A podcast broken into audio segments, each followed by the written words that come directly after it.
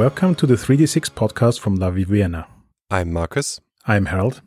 In this podcast, we talk about story games and role playing. And today we are joined by John Adamus, designer of Noir World.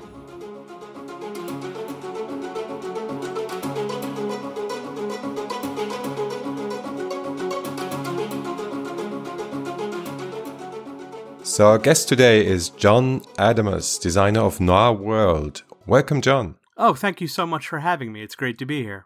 To start it off, let's talk about yourself. Tell us a little bit about, about yourself. I've been full time professionally in gaming for, oh God, it's been six years now. And ha- I have worked for, I've been fortunate enough to work for just amazing companies like Evil Hat Productions and Pelgrane Press and Margaret Weis Productions and a whole host of other companies whose names elude me at this moment. But it's been just an absolute pleasure to create all different manner of games, whether that was, uh, it's mostly editing work. It's mostly helping writers and creators kind of get their their ideas together and sent out. But uh, at times, I've been lucky enough to write things, small insert pieces, and little odds and ends to help finish games and get them out the door. Where does your fascination with the noir genre come from? Can you pinpoint that where that started? Yeah, I was about I was about 10 or 11 and I was frequently sent to my grandparents' house. I guess because I was a pain as a child and I was just irritating. So my parents would routinely, you know, send me over to the grandparents. And my grandmother, realizing that I could be the typical 10 year old, would often, you know, sit me in front of the television with her for an hour or so, just to, I guess, so that I wasn't running around the house. And we tended to watch a lot of old movies, really old movies. And my grandmother was a person who absolutely adored storytelling and would frequently, during the, the television show we would watch or during the movie we would watch, she would point out to me, John, look, see how this story is going, see how this person is saying this thing, or see how this person is acting. And she, she taught me to not only enjoy the story as I was watching, but think about the moving parts. Think about how this element of story, how this character, or how this plot comes together, or how this doesn't work, or how it could work differently, or something see how these two television shows are related because they both have similar pieces. And it became a lot of fun to do that with her because I couldn't really do that anywhere else. So I would frequently ask to be taken up there to watch more movies and read more books and talk about stories because nobody in my life was really doing that. And over the years, as I was growing up, that became our activity. That became our thing. We would watch one or two movies, you know, a weekend, talk about them, eat dinner while we watch them. And it just became this event for us for years and years and years. So that uh, as I got older, I kept watching them and I kept seeing, oh, these are the pieces and these are the characters and this is what they're doing and here's the plot. And it became very fascinating for me to see how stories grew and became and, and developed the way they did. And i didn't realize until i was uh, many many years older i think i was maybe 18 or 19 10 years or so later i had realized oh the sort of movie the type of movie we had watched over and over were american film noir. I didn't know they were a thing. I thought they were just the black and white movies that were on uh, what I refer to as the grandparents' television station because they always seemed to be watching it, and I thought that was the only television station their their TV got. And I learned about film noir, and as I went through school and and whatnot, I learned more about it, and it became a, a technical thing. Uh, talking about the history of it, the German cinematographers who came over, the use of light, the use of sound, and it, it became this very important, fundamental kind of thing to me. It's a it's a very particular type of story that I always connected with because it was never big and colorful and, and super heroic. It was regular people in in believable circumstances doing dangerous things and and hoping it turned out okay and then it never turned out okay and that seemed to be very much how I felt as a teenager that there was all this stuff I could do and all these different things I should be doing if I were taller, stronger, more popular, and instead I felt very much like an ordinary person or slightly less than an ordinary person who had to do these tremendous things and hoped it turned out okay. So that began my lifelong obsession with it. Yeah, now I'm really intrigued. So first, thanks a lot for sharing the story because for me it explains a lot about the book. I mean, I have an idea what noir should or could be, but I was really intrigued when I was reading through your featurettes because you showed such a keen understanding of what noir really could be that you even could find it in places that weren't very much noir for me. So I'm I'm kind of curious what what is the essence you would take out of noir that you try to manifest in noir world? I think no matter what, it's not just the the the costuming of it. It's not just the fact that it's black and white or that people are wearing hats. I, I think you can boil film noir down to people making emotional and risky choices regardless of consequences. It's about people really having to choose between a series of bad things that could go maybe all right, but more likely not. And it's a it's a snowball rolling downhill of things becoming more complicated and more emotional and more risky.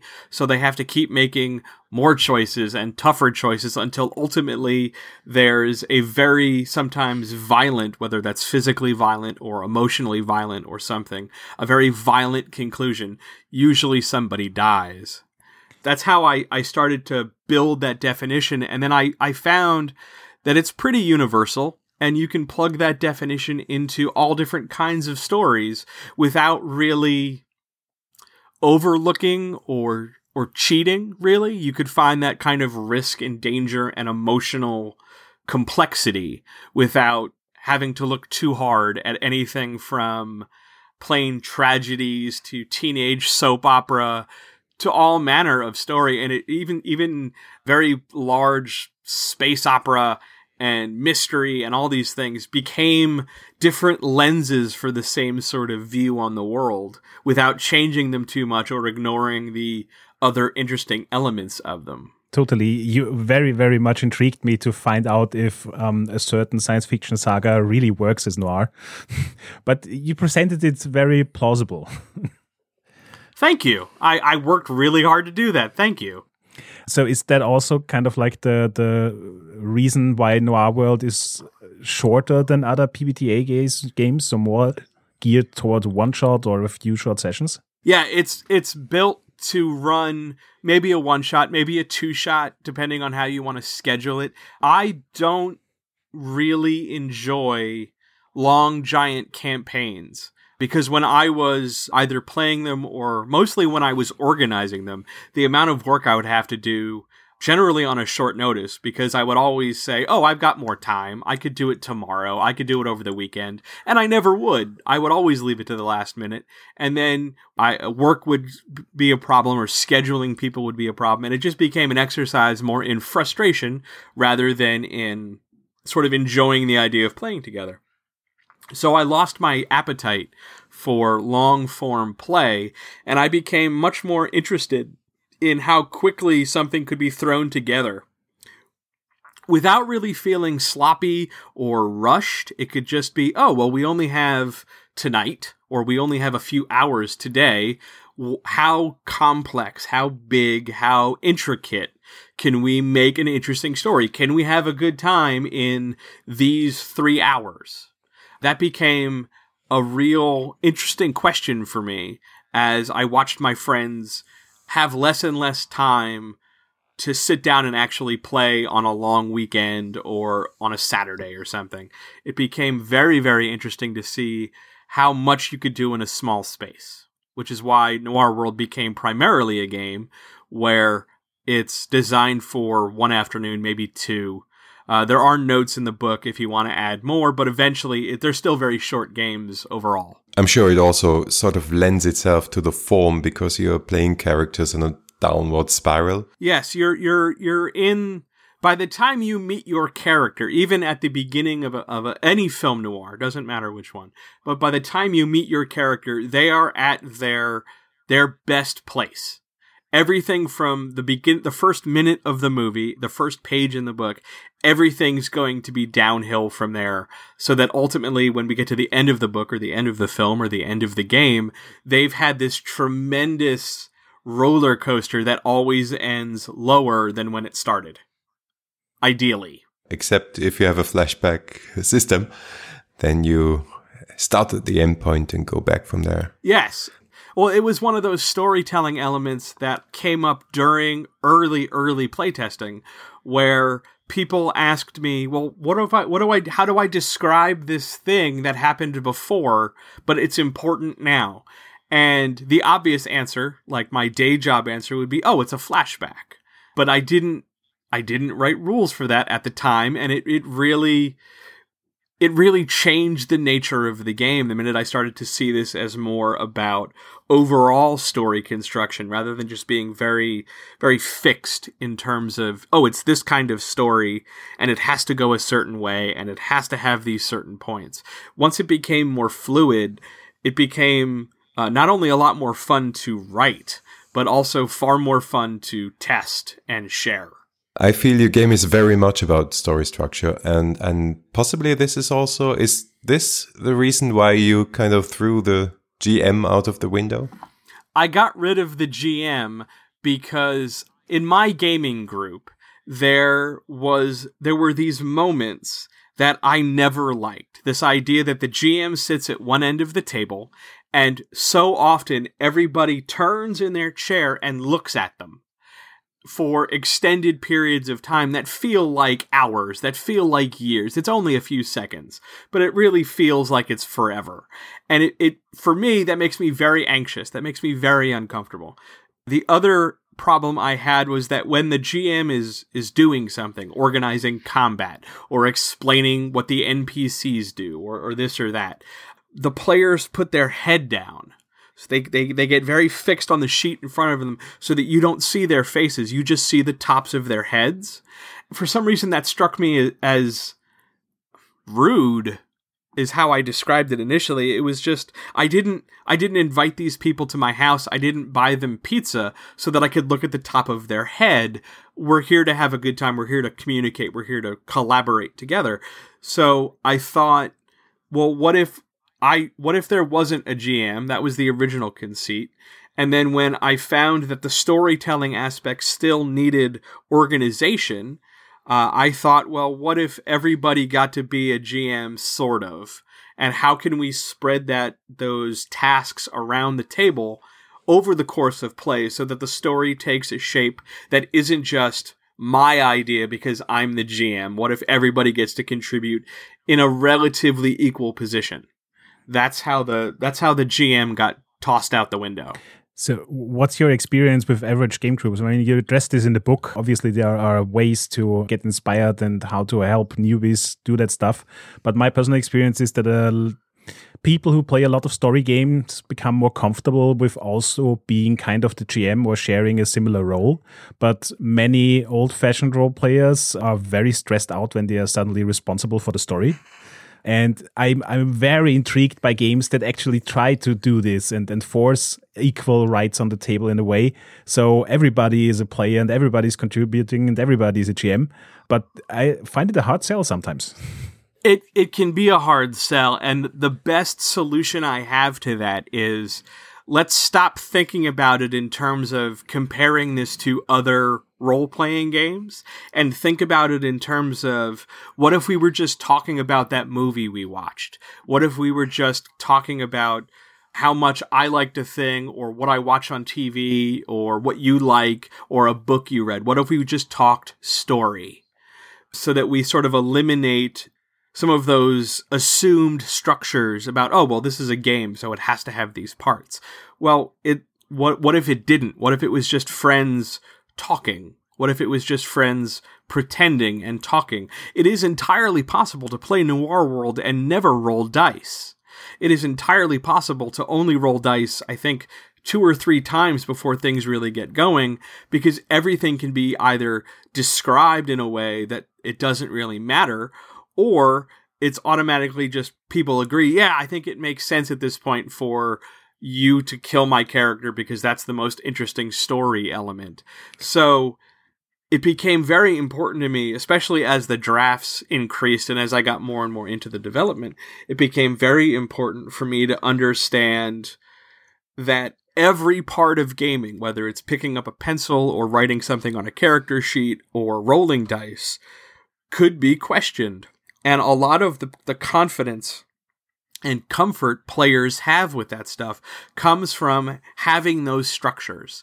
And I understand that when you say to somebody, well, this is a role playing game that's sort of like these other games, but we're taking away some of these comfortable things, it can be very scary, which is why throughout the book, I regularly say, it's just talking. It's just conversation. It's when you get stuck, think about what tells the best story.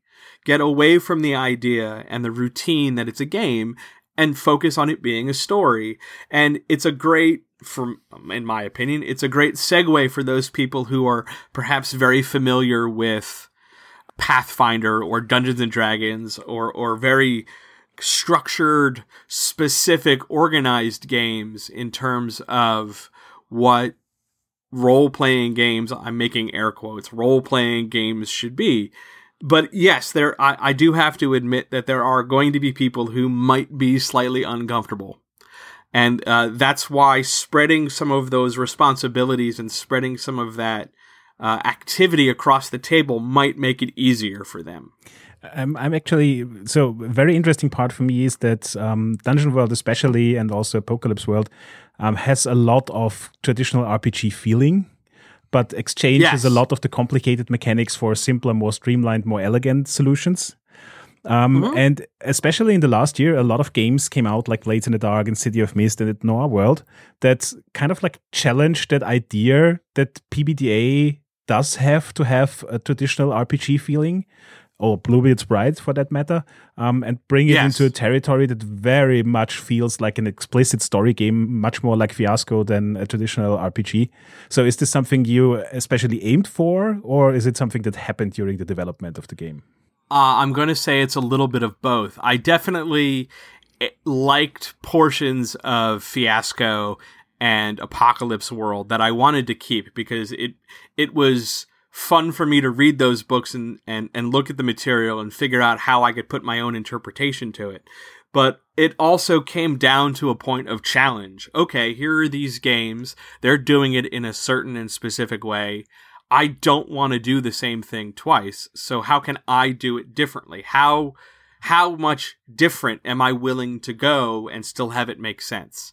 And that became sort of a a, a, very noble quest across the, the course of building this game.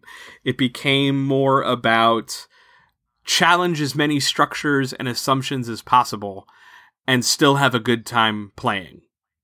And I think that really helped sort of make it stand out from a, a production standpoint, but it also became important to me because it started to reflect the ideas and assumptions I have about what we can do or could do when we're playing a game. It became about story.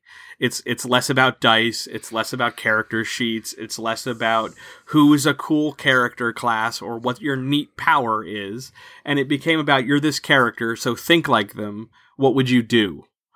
And and it became somewhat conversational, but it also became a lot more involving for people once somebody can really buy in and really understand that oh i don't need to worry about the dice i can just tell you what i want to do and we'll see if we can make it work it allowed people to take a lot more risks rather than be limited in terms of oh well i rolled a six so i guess it has to go this certain way. No if it i mean it'll be bad because it's a six but the the variety there i left to the player and I want them to contribute to what they're doing rather than stay limited to what exactly what I have given them on the page. Because I'm never going to be as interesting as everybody else who could play the game their own way based on who they are, or what they like. And I really wanted to make sure everybody had a chance. I feel this collaborative approach is also very true for your version of world creation, or in this case, rather city creation for Noir World.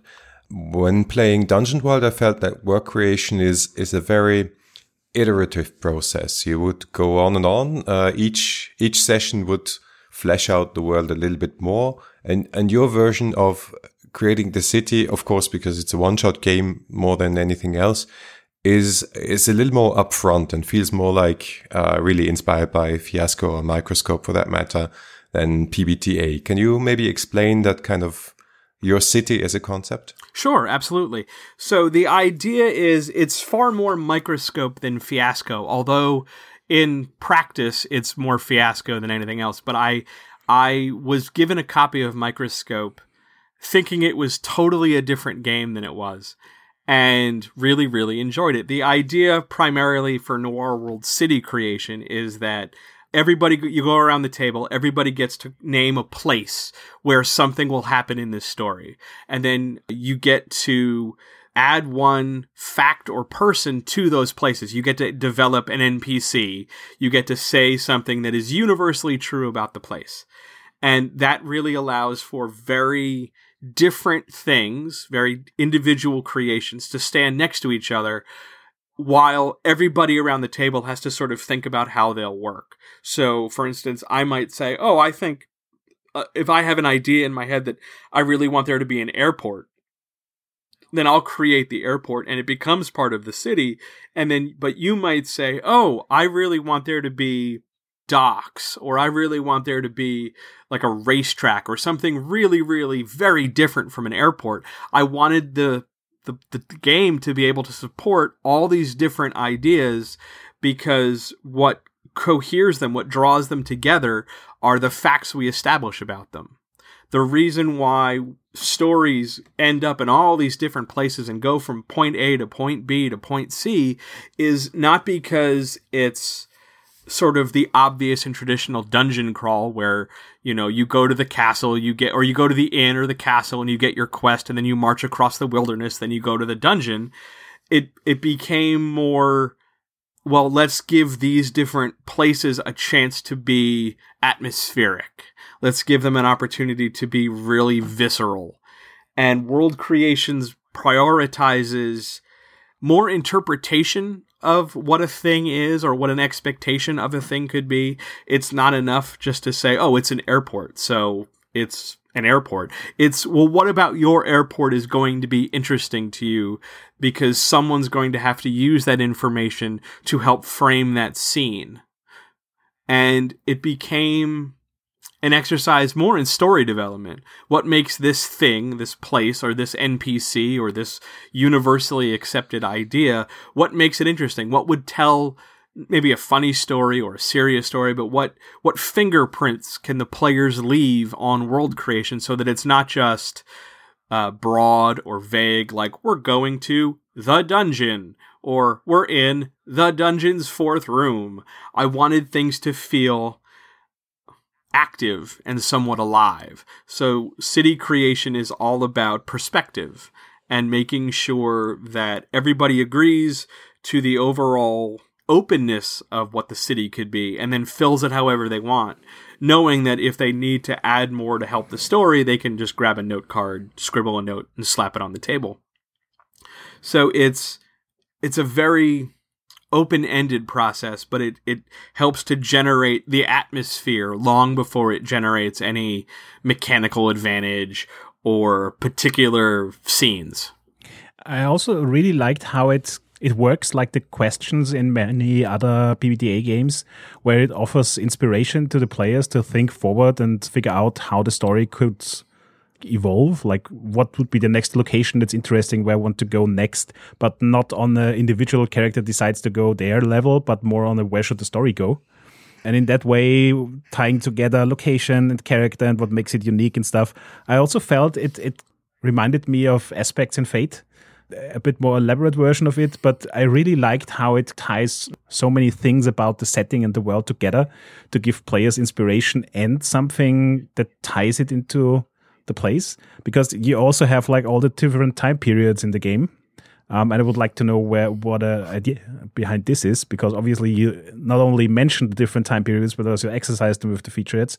And I guess the locations make this very tangible, because if you describe a space station or an airport or a train station, it's in spirit the same location, but it gives a very different feeling and very different opportunities. Yeah, absolutely. One of the early issues I had in, I think, the first two playtests I ever did of this were that people were assuming that it had to be set in a certain time period. It had to be set in the somewhere between 1940 and 1955.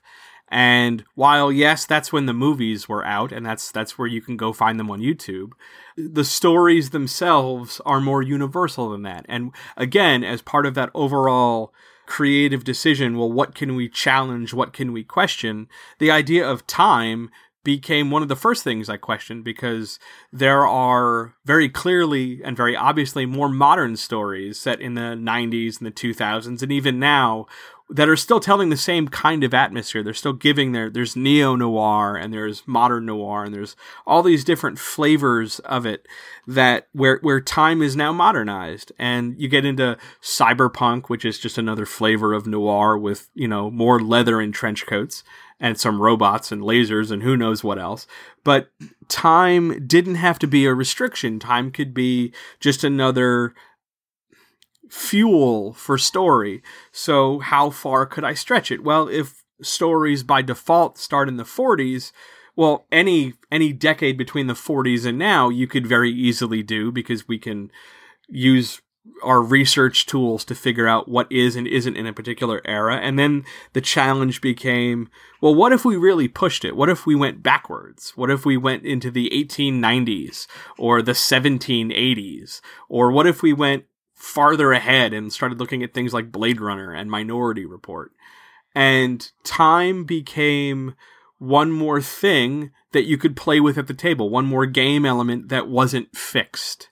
And it became a tremendous catalyst for really interesting stories because all of a sudden you could get someone saying, I think I really want to do this in the 1970s because they've got a particular idea or an atmosphere or they want to do it in the 80s because they want to tell sort of a Cold War story. And it, it opened more doors by making time more flexible. And the interesting thing to me is that what sticks, so you can change time, you can change setting, but what stays are the roles. So your, your archetypes or your playbooks. Yes. And sort of the, the overall story structure, which also, which also is really fascinating to me because what you're doing here is sort of improvising a mystery story. Where normally I would assume that there is a secret to be found, a secret that has been prepared by an author or by the GM. But no, there are secrets potentially in the game, but you're collaborating to unearth them. Yes, and, and that choice is deliberate the roles, the archetypes, whatever the playbooks, uh, I call them roles because it's more movie reference. Those roles stay as they are because either they're directly the same in all these different movies and all these different eras, or there are variations. Um, you're not necessarily a detective, but you're doing the detecting, so that that becomes the private eye, and the idea of secrecy in particular became a real issue because at one point in these early drafts, the game was very mechanical and had a lot of moving parts and tokens and, and things going on the table and being picked up. And it be, I, I was trying way too hard. I was just trying way too hard to be complicated because I really wanted someone to tell me I did a good job. And so it became frustrating trying to be complicated on purpose because I wanted there to be clues and I wanted there to be secrets. And uh, whenever I would get frustrated or stuck when I was making this game, I would go watch more movies. I would go watch television shows. I would do more research. And I realized that not every noir book or movie had secrets. Sometimes it was, but sometimes it was just emotional. Sometimes it was just, you know, someone having cheated on their spouse and trying not to reveal that. It became less about oh we must solve the crime and more about maybe we should do the crime. Maybe what if we're what if we're the bad guys? And what if we're the ones who do this or we set it up? Again because the approach we take to story especially in role-playing games is so often the gm comes up with a quest and the players do it which means the a lot of the GM has to do so much work and the players do a lot of reacting to it. Oh, well, here comes the dragon. How do you guys do things? And I, I didn't want that. I wanted more of an experience like everybody's equal. We're all at the table. We're all here, ideally voluntarily, and we're all here to have a good time. So we can all contribute something so that not everybody is bored or looking off into space or just waiting for dinner to arrive or drawing art in the margins. Everybody's invested. So the idea that the roles stay really help build that investment because you are that character. You're there, you're making those decisions, you're operating in that sort of theater. What I really loved is that the, the mystery is something that's surprising to everybody on the table in the end and also something that's kind of like shaped by everybody. So everyone is invested. It's not like they uncover a mystery and everybody goes like, "Oh, really? That's it." I find that brings a really interesting story mechanic here. But what I'm wondering is, you put the roles in two different camps, in the movers and the shakers. Is this part of how the roles are set up to dive into and solve that mystery, or what's the thinking behind it? I have to confess a thing in my notes and in my drafts, they weren't organized that way. The only reason they're organized that way is honestly, it's part of a production decision to help organize it like in layout, but it is also um, and there are notes for this in the middle part of the book, where especially in the early GM section, where it talks about, well, what do you do if you have players who want these particular roles, but they're not quite engaging with the story? How do you, somebody really, really wants to be a private eye, but they're not very extroverted or they're not really willing to be sort of the the main character in the story how do you help them? So by organizing things into movers and shakers which is a phrase i normally use all the time anyway so it's sort of like talking to me. By organizing in terms of movers and shakers you're giving partial clues you're sort of shading and helping fill in the idea of oh this character has this kind of complexity or this kind of possibility. Oh you're a mover. You're going to act in a certain way and really take advantage of things. You're a shaker. You add particular consequences or maybe a little chaos depending on which character it is. And those help steer people because there there's so many roles in the book and you know, a, a, lot of times people look at the whole list and go, "I don't know what to pick. What should I do?" Well, helping to organize that sort of helps clarify somebody who uh, clarify the idea of what they might be for somebody who's stuck.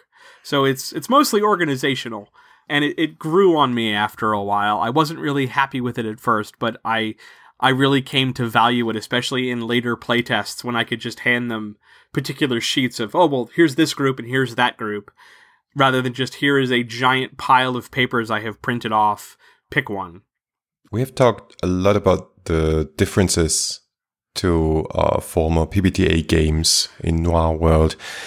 Would you consider it a PBTA game yourself, or is that just a label? It's a very, very loose PBTA game. I kept the dice mechanic because I really like the dice mechanic and it's pretty easy to do in a hurry because you're more more likely to find six-sided dice than almost any other kind of die in the world short of a D2. So you can always find six-sided die. You can always grab them from other board games. You can always find them on hand so it it became and I, knew I had to keep something because I, I tried initially to make and I described this in the appendix in the back of the book. I tried to make my own game from the ground up. I, I tried. And it it I I I wasn't ready. I didn't do a lot of homework. I was again trying way too hard.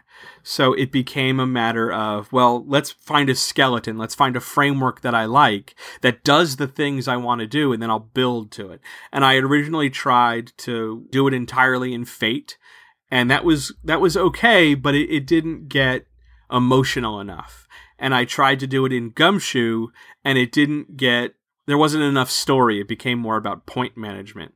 And then I tried to fuse the two together and it it became messy and disorganized. So then I was introduced to Dungeon World initially, and then from Dungeon World through other PBTA games, and realized, oh, this is the sort of thing I want. It's it's got a little bit of mechanical stuff, so I, I know how to frame all the mechanics, but it's also got these great story potential elements and these great relationships between characters. So I, I'll take advantage of it. I'll I'll use those things, and it became it became a PBTA game very, very loosely. Originally, it was very structured. It was very PBTA. I, I've I've told this story elsewhere that I got my copy of Dungeon World and I just copied sections word for word, page after page, line after line. Oh, this is the page about wizards. Well, I guess I better write wizards into my game because that's what Dungeon World did. And ultimately, I realized that wasn't the game I wanted to make. So I, I loosened up and I, I made it more mine. But I would consider Noir World to be very loose. It's a very loose end of the PBTA spectrum. A lot in the in much the same way that something like Pasión de los Pasionel, uh, Pasiones is a PBTA game, or uh, Bluebeard's Bride is still. Uh, it's a brilliant game, but I consider that to be less to be structured in a different way. So it's not as traditional in terms of PBTA as Apocalypse World or Headspace or Dungeon World or something like that, where I've got some of the blueprints and some of the DNA, but I, I definitely wanted to make it my own. John, what draft are you on? Uh, the finished book is the finished draft, and it's 78. oh my God. That's impressive. and it started and and I have a very particular draft method for anything I make, whether it's a game or my day job or anything else. When I come to a spot where I'm stumped, or when I come to a spot where I write a thing and it's just not good, like I write it on a Monday and I look at it Tuesday and it's awful. I don't just delete that section, I start entirely over. So I would so uh, World's drafts I should probably put them on my website at some point. You'll you'll see drafts where the only changes are two pages, and then I wrote a whole new draft. Or I would get to a point where I wanted a chart, but I couldn't figure out what the chart was, so I start a whole new draft. And I would I wouldn't just open the file and just copy and paste it. I would start a brand new blank document and retype every word one at a time, a page at a time, a chapter at a time, until I was absolutely confident that yes, that says exactly what I wanted to say. And it took a long time. Uh, with the perfectionism you just described, I have to ask what is the most favorite part of the, the part you're most proud of in the game after 78 drafts? Well, it changed and it changed radically. Initially, I really liked writing the part where I got to tell you what uh, what film noir is in the GM section where I start describing what story is. I really liked that part when I started because I really like to talk and and writing coming from my point of view is is always fun for me. But over time after 78 drafts, I really like the hooks. I really like the way characters relate to each other in a somewhat instantaneous backstory. Uh, I like the fact that one person reads a thing and another person reads another thing and all of a sudden there's your relationship. Oh, you're the brother I didn't know you have and you've been secretly stealing money from me. Well, there's an entire drama right there. I really like that stuff. I really like how quickly that stuff engages people and brings them together, especially at a convention where players don't necessarily know each other and then you immediately create tension and excitement and something enjoyable that they'll remember and leave the table talking about. Okay, John, before we let you go, once this is all done, once you have the final draft, the finished version, everything sent out, everything printed, every stretch goal delivered, what's next for you? Do you have plans? I don't. I have at the present moment I don't have any plans for a next project. I'm actually much happier discussing other people's projects with them because this this game took so much out of me. This game like I, I poured myself into these pages and at this exact moment I, I'm not ready to sort of rally myself and do it one more time. I've I've got some ideas. I've got some ideas for card games and games for children, but they they might just sit on the back burner for a good long while because the the the amount of effort this game took and the amount of passion it took and the amount of time it took even even if I didn't write that many drafts was far more than I thought. And I think right now this is this is it. And if I do more, I'll do more, but it'll be down the road from now.